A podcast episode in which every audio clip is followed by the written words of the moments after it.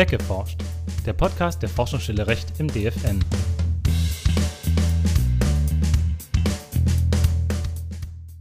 Hallo und herzlich willkommen zu einer neuen Ausgabe von Weggeforscht. Heute am Mikrofon sind für Sie mein Kollege Klaus Palenberg und ich, Johannes Müller. Auch von mir, hallo. Bei uns geht es heute um Internetdomains und ein findiges Geschäftsmodell an der Grenze der Legalität, das sogenannte Domain Grabbing. Was genau das ist, wie der BGH kürzlich zu dem Thema geurteilt hat und welche Möglichkeiten es gibt, dagegen vorzugehen, besprechen wir gleich. Doch zuerst, was gibt es Neues? Gesundheitsdatennutzungsgesetz und Digitalgesetz verabschiedet. Der Bundestag verabschiedete vor kurzem zwei Gesetzentwürfe zur Digitalisierung des Gesundheitswesens. Zum einen das Gesundheitsdatennutzungsgesetz und zum anderen das Digitalgesetz. Das Digitalgesetz sieht dabei ab Januar 2024 die flächendeckende Nutzung des E-Rezepts vor. Später soll die elektronische Patientenakte eingeführt werden. Das Gesundheitsdatennutzungsgesetz sieht hingegen Regelungen dafür vor, wie Gesundheitsdaten für die Forschung erschlossen und bereitgestellt werden sollen. Meta startet Kurznachrichtendienst Threads in Deutschland. Im Juli 2023 startete der Internetkonzern Meta eine Kurznachrichten-App, die eine Alternative zu X, ehemals Twitter, bieten soll.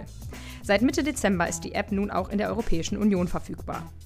Dass Threads erst jetzt in Deutschland und Europa starten, liegt höchstwahrscheinlich an der Einstufung von Threads als Gatekeeper im Rahmen des Digital Markets Act. Diese Gatekeeper unterliegen dann zusätzlichen Voraussetzungen.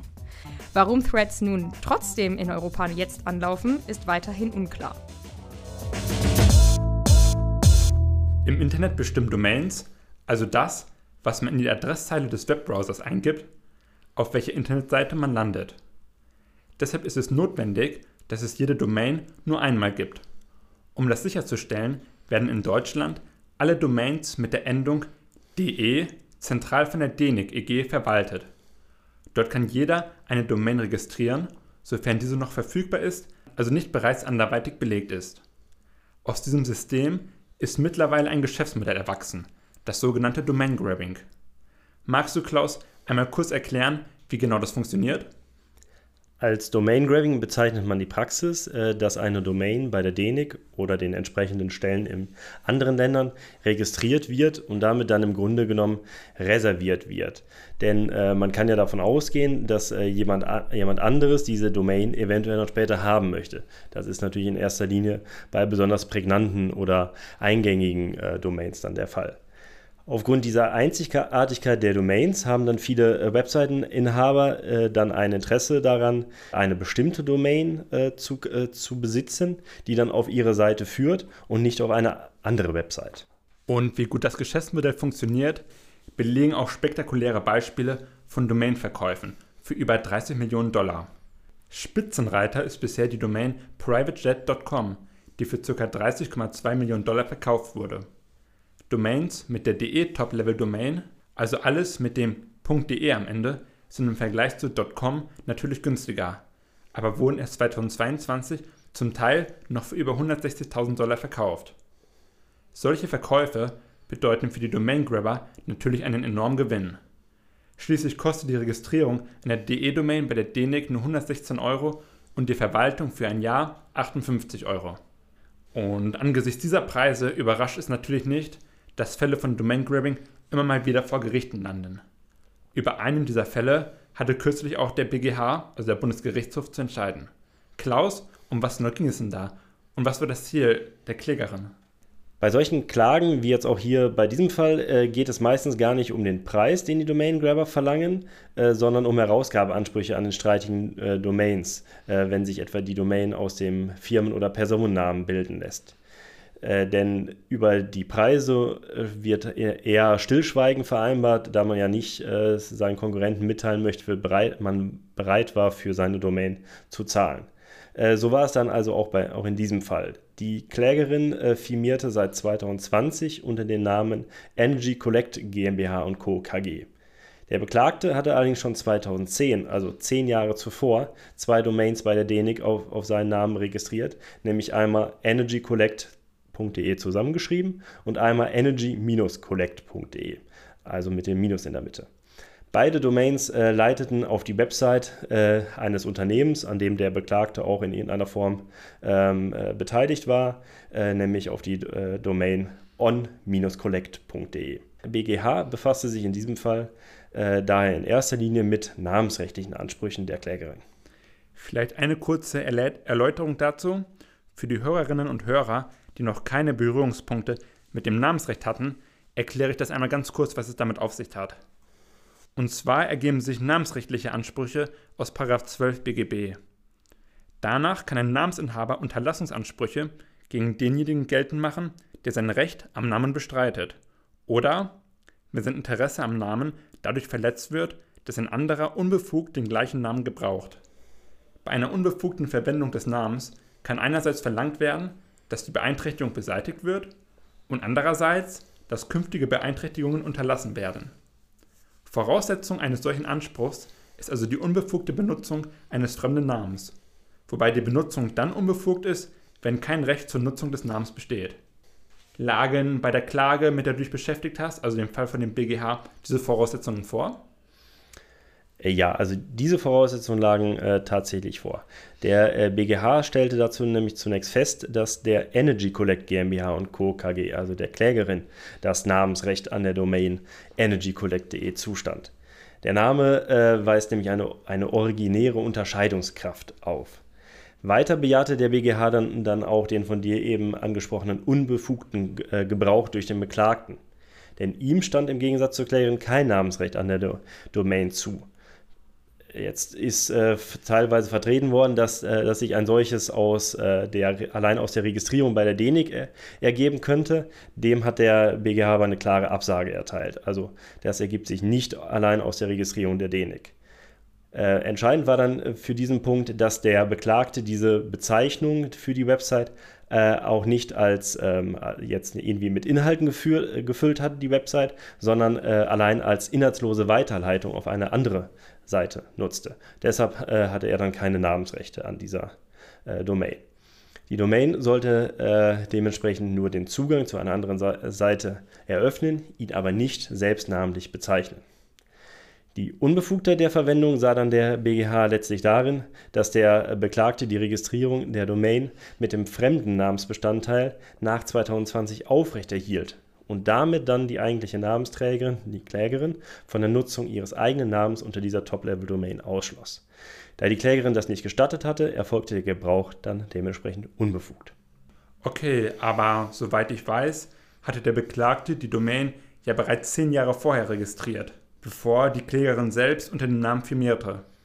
Hat das der BGH gar nicht berücksichtigt bei seiner Entscheidung? Ähm, doch, und äh, er hat dazu nämlich nochmal ausdrücklich klargestellt, die Registrierung damals, die Registrierung eigentlich, die hat äh, noch keine Rechte der Klägerin verletzt. Denn zu dem Zeitpunkt hatte sie ja selbst noch keine Namens- und Kennzeichenrechte, da sie die Firma ja noch gar nicht getragen hat. Aber durch die Entstehung des Namens- und Kennzeichenrechts der Klägerin, durch, äh, durch den Aufbau der Firma, ähm, hat dann der, der Beklagte die Domain äh, dennoch aufrechterhalten und ähm, bei der DENIC weiterhin registriert auf seinen Namen. Und, äh, und das ist dann äh, der unbe unbefugte Gebrauch dieser Domain, wenn das nicht von der Klägerin gestattet äh, war, so wie hier. Alles klar. Damit ist das ja allein schon deshalb ein beachtenswertes Urteil, weil sich der BGH darin im Anschluss an das Bundesverfassungsgericht zu der Rechtsnatur der Registrierung einer Domain bei der DENIC äußerte. Das Gericht kam ja zu dem Schluss, dass sich aus der Registrierung keine eigenen Namens- und Kennzeichenrechte ergeben und infolge der Registrierung auch kein Eigentum oder ein sonstiges verdinglichtes absolutes Recht an der Domain erworben wird. Ganz genau, das, äh, das hat er da nochmal klargestellt ähm, und äh, stattdessen dann, gesagt, dass tatsächlich durch die Registrierung einer Domain äh, lediglich ein relativ wirkendes schuldrechtliches Benutzungsrecht gegenüber der DENIC äh, erworben wird. Also nochmal ausdrücklich kein Eigentum oder andere absolute Rechte, die auch gegen jedermann gelten würden. Allerdings darf derjenige, der eine Domain bei der DENIC registriert, ja erwarten, dass er allein diese Domain nutzen darf und kein anderer sie nochmal ein zweites äh, Mal registrieren darf. Und dieses Nutzungs Nutzungsrecht, was aber ja tats tatsächlich nur gegen der, äh, gegenüber der DENIC gilt, ist kein Eigentum, aber eine eigentumsfähige Rechtsposition des Domaininhabers, die dann auch nach Artikel 14 Absatz 1 äh, Satz 1 Grundgesetz geschützt ist. Alles klar. In dem Fall war es ja so, dass der Beklagte selbst kein Namens- oder Kennzeichnungsrecht an den Begriff hatte. Außerdem nutzt er die Domain allein zur Weiterleitung auf eine andere Website. Aber wie wäre es denn gewesen, wenn dort irgendwelche Inhalte zu sehen gewesen wären, also nicht lediglich der Weiterleitung gedient hätte? Ja, das hatte ich ja oben auch schon mal kurz angedeutet. Äh, dazu hat der BGH klargestellt, dass in, in diesem Fall, wenn die Website mit Inhalten gefüllt wäre, wäre dann neben der Adressfunktion auch eine Kennzeichnungsfunktion für die auf der Website angebotenen Waren und Dienstleistungen getreten. Und damit hätte dann der Beklagte auch ein eigenes Namens- und Kennzeichenrecht an der Domain energycollect.de dann besessen. Da hier aber bei Eingabe der streitgegenständlichen Domain die Weiterleitung auf, auf eine Website eines anderen Unternehmens erfolgte, wurde dann wiederum äh, die Klägerin mit der Website eines anderen Unternehmens in, in Verbindung gebracht. Also das, das ist so ein bisschen, äh, bisschen zirkelschlüssig. Wenn er da Waren angeboten hätte, hätte, die, äh, hätte er selber ein Namensrecht gehabt, dann hätte, er, hätte die Klägerin natürlich kein Namensrecht gehabt und umgekehrt, jetzt hatte die Klägerin. Das benutzt er, nutzt er weiter und durch die Weiterleitung hat er dann, äh, ist dann die Klägerin mit fremden Inhalten in Verbindung gebracht. Da sie das nicht, das nicht wollte, äh, lag dann äh, laut BGH eine sogenannte Zuordnungsverwirrung vor. Da der Beklagte die Domain äh, energycollect.de aber bereits zehn Jahre vor Entstehen des Namens und Kennzeichenrechts der Klägerin registriert hatte, hielt der BGH dann, äh, äh, dann an dieser Stelle eine umfassende Interessenabwägung der Interessen der Klägerin und des Beklagten für erforderlich. Um das Ergebnis gleich vorwegzunehmen, sie fiel in diesem Fall zugunsten des Beklagten aus. Okay, aber anscheinend war eine Interessenabwägung erforderlich. So hat der BGH das, das in diesem Fall entschieden und äh, dabei dann auch deutlich gemacht, äh, dass dieser Weiterleitungsgebrauch, der er gemacht hat, dass die Website keine Inhalte aufwies, sondern nur äh, zum zur Weiterleitung genutzt wurde, durchaus auch berechtigt sein kann. Äh, denn auch, äh, denn auch in, in so einem Gebrauch sieht er äh, dann in diesem Fall ein wirtschaftliches Interesse des Domaininhabers an der Nutzung der, der, Domain. Aber selbst beim eigentlichen äh, Domain-Grabbing im, im, engeren Sinne, also wenn die Registrierung und Aufrechterhaltung einer Domain allein auf einer Verkaufsabsicht beruht und äh, ist dann ein solches äh, Interesse auch in, die, in der Interessenabwägung zu berücksichtigen und äh, Domain-Grabbing nicht von vornherein rechtsmissbräuchlich. Der Handel mit Domainnamen ist nämlich grundsätzlich äh, zulässig und es steht auch jedem, äh, der einen Firmennamen als Unternehmenskennzeichen auswählt, frei, sich vorab darüber zu informieren, ob eine entsprechende Domain bereits vergeben ist oder nicht. Rechtsmissbräuchlich wird das Domain-Grabbing erst dann, wenn, der Domain, wenn dem Domain-Grabber kein weiteres Interesse äh, an der Registrierung zugrunde liegt. In diesem Fall aber hatte der Beklagte allein deshalb äh, schon ein erhebliches Interesse an der Domain, um damit die Trefferquote und das Ranking der Zielseite in Suchmaschinen zu erhöhen. Soweit also zu den namensrechtlichen Freigabeansprüchen, mit denen sich der BGH in seiner Entscheidung befassen äh, durfte. Allerdings ist damit das rechtliche Repertoire an möglichen Freigabeansprüchen ja noch nicht erschöpft. Im Falle des Domain-Grabbings äh, können nämlich zudem auch noch markenrechtliche oder wettbewerbsrechtliche Ansprüche in Betracht kommen. In Ausnahmefällen kann sogar eine vorsätzliche sittenwidrige Schädigung anzunehmen. Im Markenrecht äh, ist da beispielsweise äh, an 14 Absatz 2 Markengesetz zu denken, der dann auch einen Herausgabe- bzw. Unterlassungsanspruch vorsieht. Genau, 14 Absatz 2 Markengesetz verbietet es Dritten unter bestimmten Voraussetzungen ein mit der Marke identisches oder ähnliches Zeichen im geschäftlichen Verkehr zu nutzen. Das allerdings setzt voraus, dass der Begriff, der in der Domain verwendet wird, überhaupt als Marke eingetragen ist.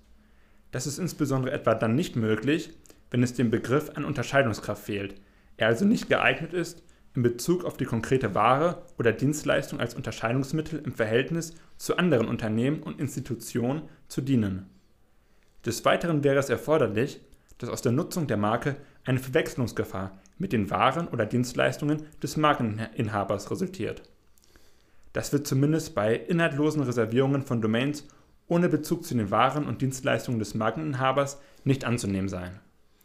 Also ein markenrechtlicher Anspruch gegen Domain Grabber kommt dann im Grunde nur in Betracht, wenn die Domain für eine Website genutzt wird, die inhaltlich einen äh, Bezug zu den Waren und Dienstleistungen des äh, vorigen Markeninhabers aufweist und deshalb die Verwechslungsgefahr besteht.